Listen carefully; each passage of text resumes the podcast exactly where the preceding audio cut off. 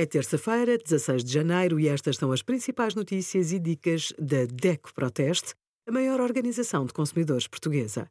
Hoje, em DECO.proteste.pt, sugerimos atestado de incapacidade multiuso para que serve, garantia de bens móveis e imóveis, prazos e como acionar, e descubra o melhor seguro animal no nosso simulador.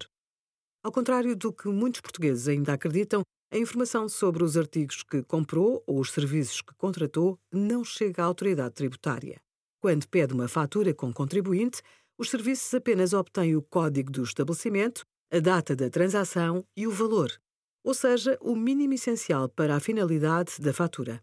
A fiabilidade, a privacidade e a segurança da informação dos programas certificados estão inteiramente asseguradas pelo Fisco. A emissão de fatura é obrigatória, mesmo que não a queira com o seu número de contribuinte.